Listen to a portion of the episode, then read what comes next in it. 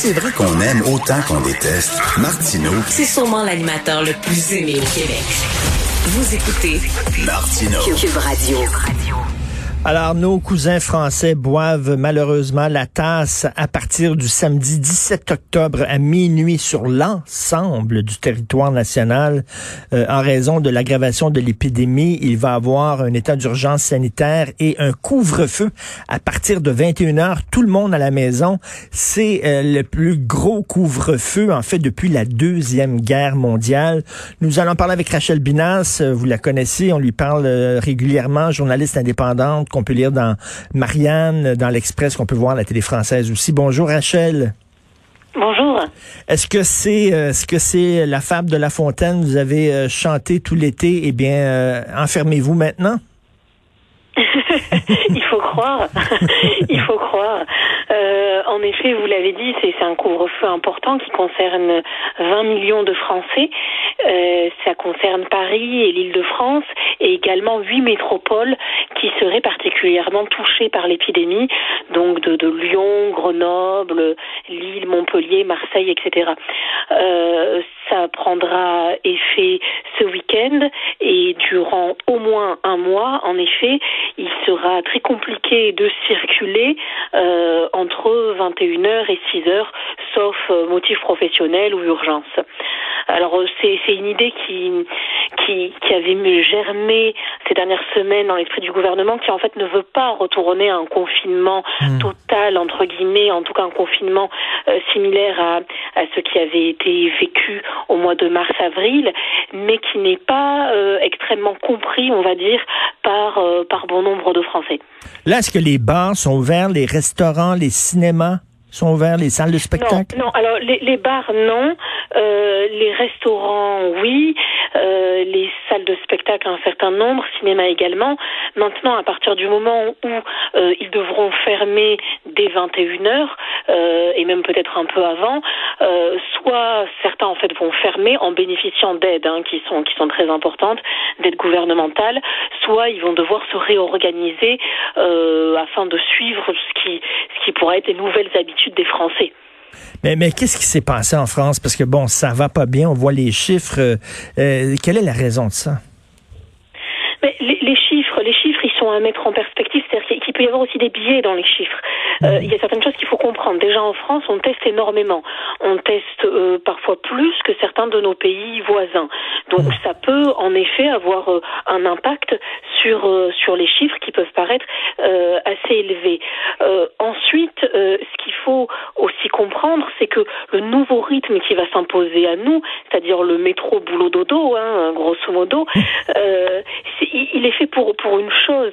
Euh, c'est pas tant pour euh, baisser le nombre de morts qui en soi n'est pas n'est pas énorme hein, quand on compare avec l'année 2019 et 2018, Mais il est surtout pour éviter la saturation des hôpitaux. C'est ça l'objectif premier. Parce que le gouvernement a déjà vécu ça et on l'a vécu en mars-avril, on s'en souvient très bien, et il avait promis aux soignants que cette situation ne se reproduirait plus et qu'il débloquerait des moyens. Il n'a pas débloqué de moyens supplémentaires dans les hôpitaux et là, ce qu'il veut éviter, c'est une saturation euh, telle qu'on a pu le connaître en mars-avril en faisant un maximum d'économies, si je puis dire. Parce que fermer euh, les bars, les restaurants, faire en sorte que euh, notamment les jeunes euh, évitent de se rencontrer et donc de propager le, le, le virus, c'est une chose. Mais, mais ce qu'il faut comprendre aussi, c'est que le, les, les foyers principaux ont lieu notamment dans les écoles, dans les universités, dans les lieux de travail. Or là, on, le présentiel est en partie maintenu dans les universités. Euh, le télétravail est loin d'être une obligation. Euh, les écoles maintiennent également euh, leur, euh, leur rythme de croisière. Et donc les Français, si vous voulez, ont un petit peu du mal à comprendre qui euh, leur paraît, voilà, une situation qui leur paraît paradoxale. Et vous savez que ce soir, bon, euh, euh, ce soir à Montréal, il y a une manifestation de gens qui euh, critiquent euh, la gestion de la crise par le gouvernement. Donc, on va manifester devant la résidence privée du directeur de la santé publique du Québec. Est-ce qu'il y a une grogne aussi en France? Est-ce que vous croyez qu'il y a des gens qui vont défier le, le- le couvre-feu? Oh, il y en aura toujours. Euh, il y a toujours des marginaux. Ensuite, je pense que bon, vous, vous savez, hein, les Français, on râle beaucoup. On, descend d'un singe particulièrement râleur, je pense. Euh, ça va certainement continuer. Maintenant, à ce stade, on n'observe pas de mobilisation particulière, notamment euh, dans la rue.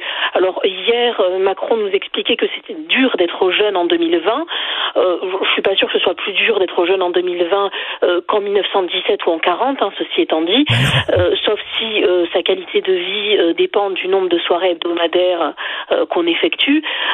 maintenant, c'est certain qu'on ne pourra pas continuer à mettre en place des règles extrêmement drastiques dans certains domaines et continuer alors pas en relâchement, mais continuer de rester aveugle, de faire preuve de cécité face à certaines questions qui sont euh, la question des transports en commun, notamment en Île-de-France, ou euh, ou du, télétravail ou du distanciel présentiel à l'université. Est-ce que là, vous, il y a des gens qui disent, ben là, on peut pas vivre comme ça constamment parce qu'on attend le vaccin, là, en attendant Godot. Mais peut-être que le vaccin n'arrivera que dans deux ans, je sais pas, moi, dans trois ans, on sait pas. Euh, donc, est-ce qu'on peut pas vivre comme ça pendant tout ce temps-là? Est-ce qu'il y a des gens qui disent, ben, il va peut-être euh, falloir faire comme la Suède et confronter le virus? De plus en plus, certains parlent ensuite de génération sacrifiée ou expliquent qu'il y a une disproportion entre les mesures prises et la situation réelle. En fait, la difficulté dans, dans ce qu'on vit, dans ce que nous on vit, dans ce que vous, vous vivez aussi, hein, euh, de manière générale, de manière mondiale, c'est que en réalité, il y a une peur qui repose sur la contamination et, et cette contamination, elle repose elle-même sur la culpabilité. Les maladies auto-immunes, si vous voulez, elles nous échappent totalement. Ah. Or, le Covid nous renvoie à notre propre responsabilité réelle ou, supposée. Et si vous voulez, c'est cette culpabilité qui fait souffrir, parce qu'on se dit à chaque fois, on aurait pu l'éviter.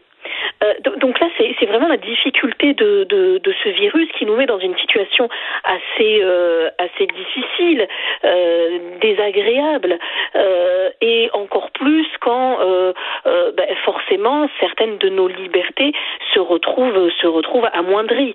Alors bien sûr, dans, dans au sein de certaines catégories euh, euh, sociales, euh, certaines catégories d'âge, notamment chez les jeunes, le message a beaucoup de mal à, à, passer.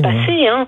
Et si vous voulez, on, on, observe aussi, parce que parce que c'est de ça qu'il s'agit, que, que comme disait voilà Pascal, tout le malheur des hommes vient d'une seule chose, de ne pas savoir demeurer au repos dans une chambre. Oui. Et avec les, les, les décisions qui ont été annoncées hier, euh, ça n'a jamais été aussi vrai quelque part.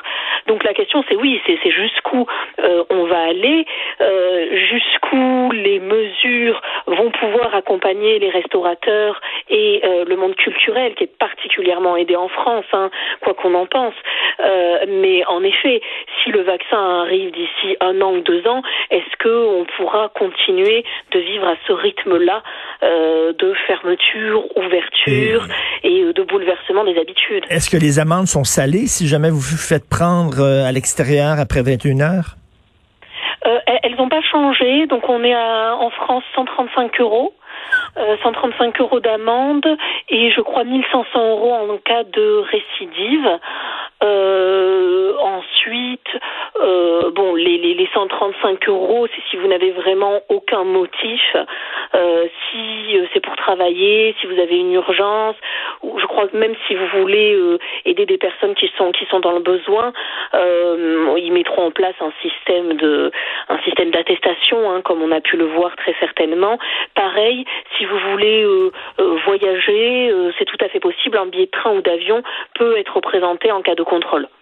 On sait qu'à Paris et dans les banlieues, il y a certaines zones, il y a certains quartiers où les policiers ont énormément de difficultés à faire respecter la loi. J'imagine qu'il va y avoir des quartiers qui vont être plus... Euh, ça va être plus difficile de faire respecter cette loi-là. C'est une très bonne question. C'est quelque chose qui revient aussi dans le débat public. C'est-à-dire qu'on sait que déjà, en situation euh, traditionnelle, classique, l'ordre n'est pas respecté. Donc là, qu'est-ce que ça va donner euh, Qu'est-ce que ça va donner après 21 heures?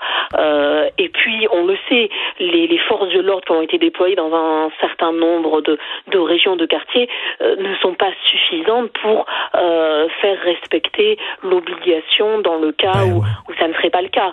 Donc ensuite, c'est un petit peu comme le le port du masque à l'extérieur. Hein. dans certains quartiers, dans certaines zones de France, vous le portez pas, il ne vous arrivera rien du tout. Il y a fort à parier que ce soit que ce soit la même chose. Il semble en France que vous soyez un peu, euh, euh, vous soyez épargné de, de, de, tout le, le, mouvement complotiste, conspirationniste. C'est très fort en Amérique du Nord, aux États-Unis, euh, ici au Québec. on dirait que c'est moins fort chez vous. C'est moins fort, mais ça, ça existe quand même. Hein ça existe quand même. Je pense que ça prend des proportions moins importantes qu'outre-Atlantique. Euh, maintenant, c'est un discours qui trouve quand même euh, un écho, euh, un écho chez nous, avec un, manque de confiance en fait, une crise de la rationalité avec les, anti-masques, un manque de confiance dans le gouvernement, un peu moins dans les médecins. Hein, les, les, dernières études que j'ai pu lire, la confiance dans les médecins est toujours là, dans les scientifiques. Maintenant en effet, on observe cette, cette espèce de crise qui, qui peut entre, qui peut être euh, être expliquée, hein, pas justifiée bien sûr, mais qui peut être expliquée. C'est-à-dire que le, le, monde scientifique n'arrive pas pour le moment à nous trouver une réponse euh, que l'on peut juger satisfaisante. Mmh. Et si vous voulez, quand, quand mmh. Descartes, grosso modo, ne répond pas à nos à nos à nos besoins, euh, et eh ben, et n'arrive pas à nous sauver, si je puis dire, on a tendance à se tourner vers des croyances primitives, mmh. archaïques, bien plus anciennes et bien plus ancrées en nous, et euh, qu'à cette espèce de rationalité qui est, qui est, quelque part assez neuve. Et donc voilà, on a on a des discours complotistes euh, qui peuvent qui peuvent émerger. Très vrai. Et euh, sur une note beaucoup plus légère, euh, Rachel, euh, il y a une nouvelle série sur Netflix qui s'intitule Emily in Paris. C'est l'histoire d'une jeune américaine de Chicago qui va s'établir à Paris. Je sais pas si vous l'avez vu, mais sinon, vous devez regarder ça. Ça fait longtemps que je n'ai pas vu de tels clichés sur les Français. C'est juste si les Français ne se promènent pas avec des bérets et des baguettes de pain sous le bras. ils fument tous. ils boivent du vin blanc à 8 heures le matin. Il y, a, y, a, des crottes de chiens partout euh, dans la rue. Euh, ils ne travaillent pas avant 10h30 parce qu'ils sont extrêmement paresseux. Ils ne prennent pas leur douche. Euh, c'est hallucinant. C'est un festival de clichés. Vous devez regarder ça. On, on s'en reparlera, Rachel. Est-ce que vous n'avez entendu parler de Emily Paris? J'en ai entendu parler. J'en ai entendu parler. Je ne l'ai pas regardé. Je ne voulais pas perdre du temps de vie, si je puis dire. Mais je suis peut-être passée à côté de quelque chose. Euh, oui, oui, on, on, en entend beaucoup parler. Euh, ensuite, bon, est-ce qu'on peut reprocher aux gens de ne pas s'intéresser à nos territoires les plus abîmés Je ne sais pas. Mais en effet, je pense qu'on est loin du documentaire et même de de, de la, la, la, fiction euh, en lien avec avec la réalité. Tant mieux si certaines personnes arrivent à vivre aussi déconnectées du réel, hein, ça dit en oui, oui, oui, tout à fait. C'est un luxe. Oui, c'est un luxe. Vous avez tout à fait raison. C'est euh, Harlequin euh, des années 80 euh, en 2020. Merci beaucoup et bon courage, Rachel, pour passer à travers Merci ça. À Merci, Rachel Binas.